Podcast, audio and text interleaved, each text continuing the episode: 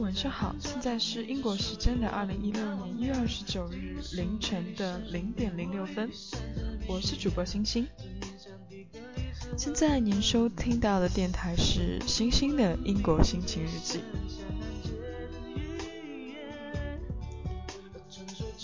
这期节目呢，打算说一说啊，星星今天晚上的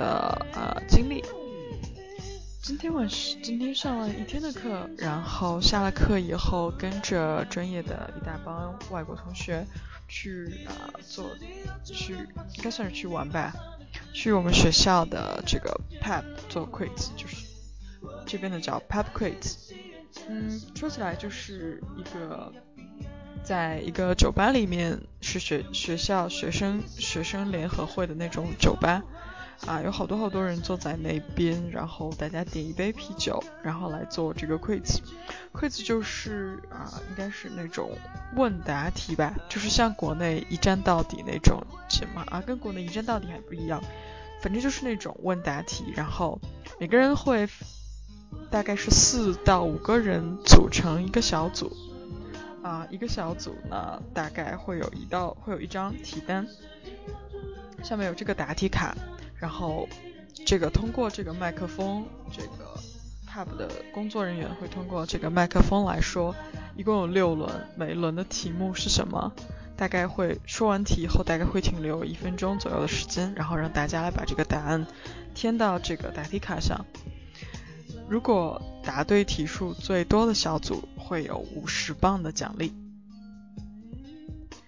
呃，嗯，其实整个的过程倒是没什么新奇的，嗯，主要感触就是跟这些外国同学接触吧。刚开始啊，五点钟下课，正式的这个 pub quiz 是从八点钟左右开始，所以中间三个小时就是在呃学学联的这个呃酒吧里面吃东西、喝东西，然后跟。大家聊天，我们大概一起有十二三个人这样吧，然后只有星星一个人是中国人。嗯，整个的刚开始的感触真的是蛮深的，因为这些人这些人我都认识吧，都是同学啊，或者本专业的，或者是其他专业的同学。啊，有英国人、美国人啊、印度人、阿拉伯人，还有啊哥伦比亚等一些拉丁美洲的人。跟他们一起聊天，我最大的感触就是觉得我的英语特别不好。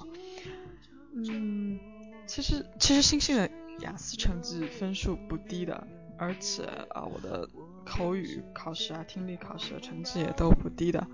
啊，而且跟其他至少至少跟其他的中国留学生比，我的英语还是至少是不差的。但是。可能我想也是，可能好久没有，就是跟一群这样的外国同学一起聊天啊，一起就是一起去 pub 啦，也是之前一直考试啊，然后就出去玩了，然后回来直到现在上课，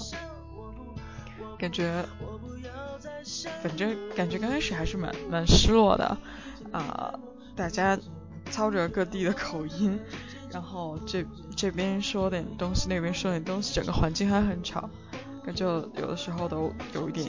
听不清楚，然后也插不上话，感觉蛮尴尬的。刚开始，嗯，怎么说呢？不过后来啊，去这个去下面的 pub，去他们家下面的 pub quiz 以后呢，我觉得这个节目可能不太适合我。啊，它就像那种问答，它包括很多啊，包括娱乐方面、地理方面、历史方面啊，等等等等。啊，首先这种百科的这种东西啊，就不是很擅长，而且关于娱乐的东西啊，他问的都是什么啊英国好声音啊，或者是美国偶像啊这样的节目。啊，一是呀，就是像我这种中国学生，真的是没有怎么特别的关注美国好声音啊，或者是美国偶像这种。这种节目，然后还有一些就是我知道一些答案，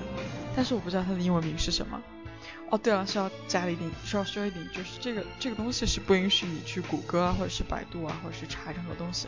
就仅仅是你想到了什么就把答案写出来，就这样。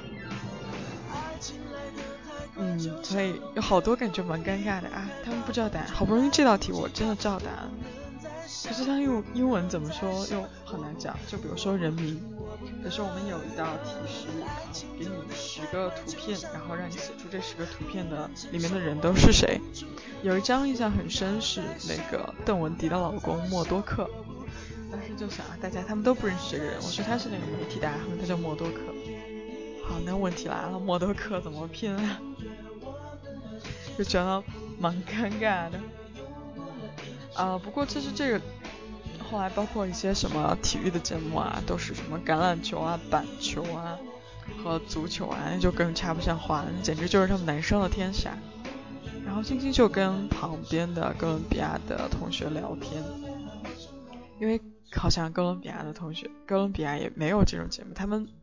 基本从来不玩的，而且他们也根本发现不了这种问答题的乐趣在哪里。所以在他们玩的不亦乐乎的时候，我们两个就在旁边坐着聊天。这个时候倒是感觉好一些了，啊，就不像之前啊一大帮人一起聊天，就感觉就是，啊，我不知道是因为他们英语太好了吗？首先除了几个那种 native speaker 以外，其他人啊那些拉丁美洲的几个人都是。在美国待了好几年啊，还有印度同学也是在美国待了好几年，而且印度同学的词汇量真的是大的惊人，真的是不得不说。其实这并不并不是啊为自己为自己的这个英语能力找借口啊，不过确实是有待提高吧。其实我到这边感触挺深的，就是感觉亚洲人普遍的这个英语都不是很好。尤其是跟欧洲啊，还有甚至是阿拉伯人来比起来，阿拉伯人和印度人除除了他们的口音有一些比较奇怪，至少是我们觉得比较奇怪。我觉得蛮有意思的是，每次上课的时候啊，印度同学或者是阿拉伯同学发言的话，可能我们听的是云里雾里，但是。啊，教授啊，还有啊那些英国同学，就就很容易就明白他们的点。我不知道这应该是我们的听力问题吧。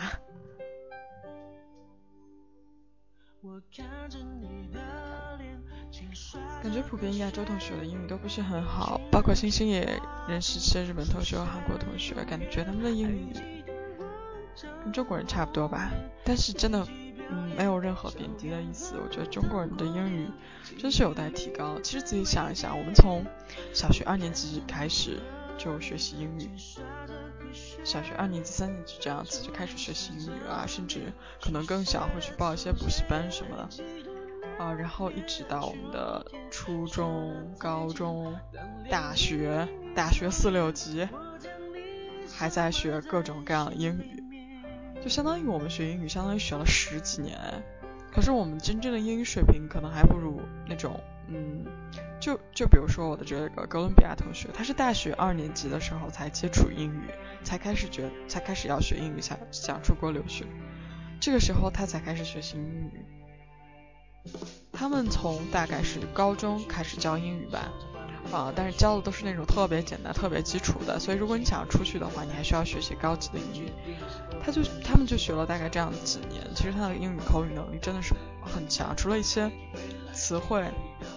啊，除了一些词汇啊可能不熟悉啊，还有口音可能暂时还有一些还不是那么很容易，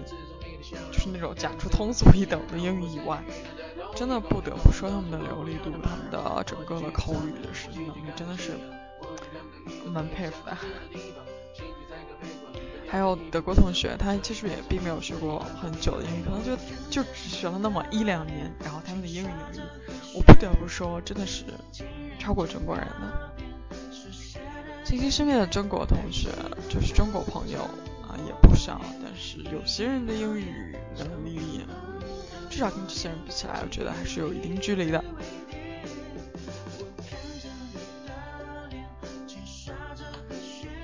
其实也应该反思一下我们的这个英语教育的这个制度吧。当然在此也可以找一个借口嘛，因为可能跟欧洲人包括美洲人相比啊，拉丁语啊，什么德语、德语啦，啊啊法语啊、西班牙语等等等等，跟英语当中有很大的相似。而且我的德国同学曾经跟我说过，啊，其实他学德语，他学英语蛮简单的，就是一些语法呀、语法、句式啊、用法，而且甚至有一些词都是一样的。所以他唯一的，他唯一的这个问题就需要提高的地方就是词汇量。所以也就是说，他们知道词汇量以后，啊，就跟基本是跟德语的顺序可能是差不多吧，然后他就很容易的转换出来。啊，除了一些可能口音不是那么容易以外，嗯，对他们来说很简单，但是这只是借口了。再来说说印度同学，我觉得印印度同学的这个英语，除了嗯我们听起来有时候有些 我们我们亲切的管它称为咖喱味，有些难懂以外，他们的词汇量真的是特别的大。我觉得他们没有不知道，他没有不知道他们的词，就他们不知道词，简直就像活字典一样。而且有一些的啊那些语词的用法，包括一些古英语的这种。用法他们都是知道的，而且甚至啊，我记得之前有一次讨论就特别有意思，就是我的约旦同学和印度同两个印度同学来一起教一个英国本地人某个古英语的，就是古这个古英语应该怎么用在论文里。我觉得那个讨论真的是蛮搞笑的，就是两个三个外国人在教一个 native speaker 怎么去去说英语。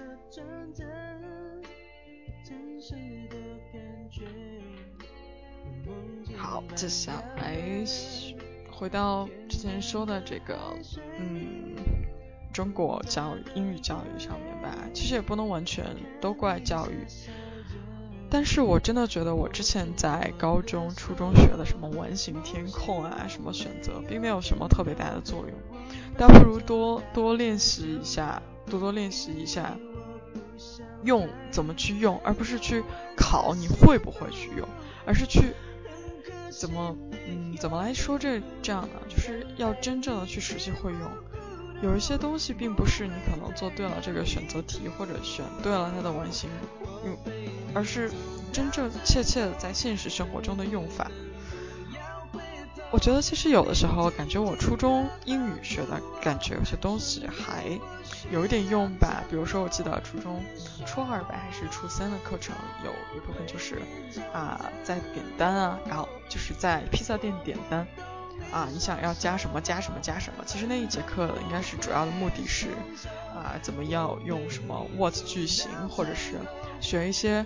啊一些蔬菜水果的说法。但是其实这个东西当时讲的时候，我记得是用这种，就是跟你的同伴对话的形式。我觉得初中英语大部分都是一个对话，然后让大家去听，然后去模仿，然后去学。啊，这样做其实是对的。但是我记得我那个时候做对话，基本是没有什么文化背景的，我就只是做对话，就是差不多把课文背下来，就这样。其实我觉得中国未来的这个教育。嗯，英语教育可以，其实可以加一些这种背景文化的知识，比如说啊，之前学过一个词叫 smoothie，那个时候我根本不知道这是一个什么东西，而且也不知道他们的文化背景，比如说早上起来泡麦片啊，或者是他们在披萨店里为什么要在披萨店点这些东西啊，他们为什么喜欢吃这些东西，我都不知道，我仅仅是机械的去记忆。嗯，我觉得未来中国教应该多注重一些，在注重在学一门语言的时候，同时要了解他们文他们的文化，还有就是更在初中、高中啊，包括大学学一些那种专业的知识啊，比如说什么矩阵啊，或者是学一些什么化学元素啊，就比如说谁发明了化学元素表。这个人我们当初学，我记得是好像是一门捷列夫吧。好，我们学的仅仅是个中文的名字，可是这其实并没有什么用。我觉得这些有些主要的这种定理啊，包括什么东西，我们真的应该是要中英文的去普及。众所周知嘛，英语现在也是啊学术学术上的唯一的通用的语言。也就是说，你学好英语，你才可以会去写出，包括能才能看到。更多的这个用英语写成的各种论文和成果，其中包括好多定理其实都是英文，包括现在新兴学的就是工程嘛，所以有好多专业术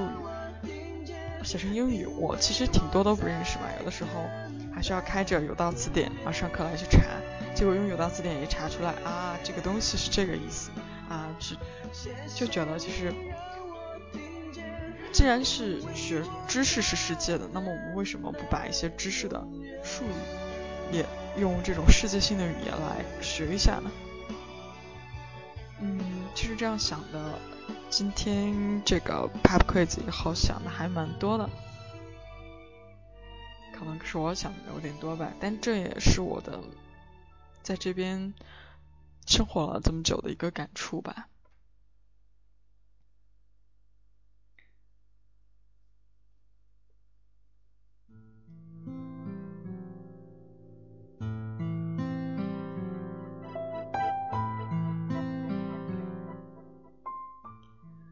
不过值得高兴的是，星星今天在的小组，我们的 team 最后赢得了啊第五名。虽然没有赢到第一名的这个五十磅的奖金，但是整个的成绩还是不错的。而且那种啊，因为他最后是把答案收上去，然后你自己会留一份底稿，然后他在这边会把这六十道题，一共六轮，每轮是十道题，会把六十道题的答案，然后挨个的跟大家对。每对了一道题，就会听到下面啊，大家一起欢呼，特别的开心。我觉得整个过程可能最有意思的就是这一部分了。然后在大家把所有，然后会有一些答案大家没有想出来，大家就会发出嘘声啊，还有那种没有想到的那种声音，整个的气氛特别的嗨，特别的好玩。而且到最后的时候啊，这边因为因为也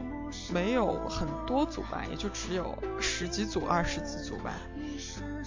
所以就采取了，比如说六十分嘛，有人得六十分嘛，然后五十九、五十八这样一次一次举手，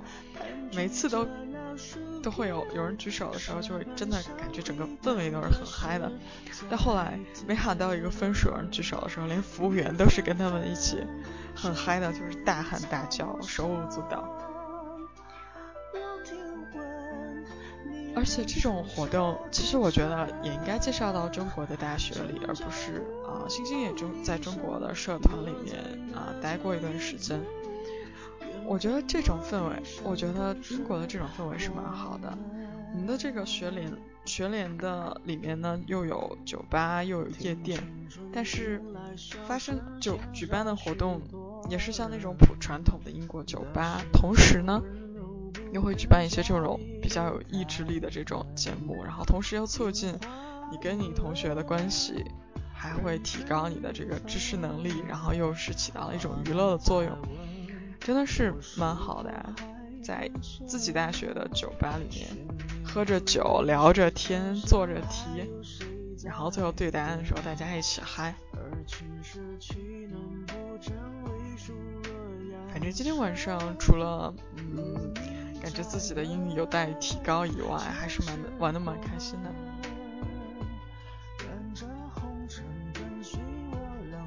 现在听到的这首歌呢，是啊，星星蛮喜欢的一首周董的歌《烟花易冷》。今天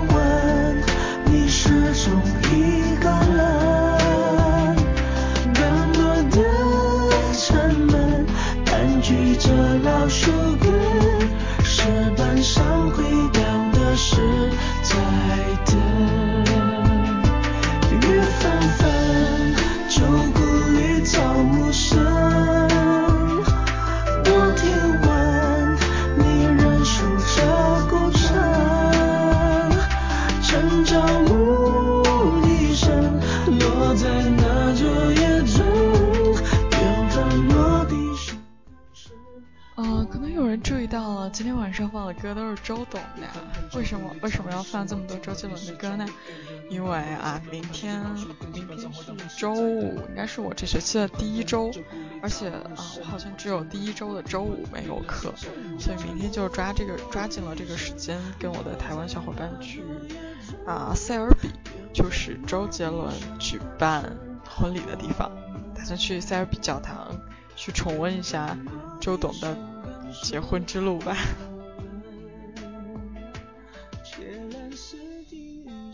好了，今天的节目就到这结束了，大家嗯早安、午安、晚安，我是星星。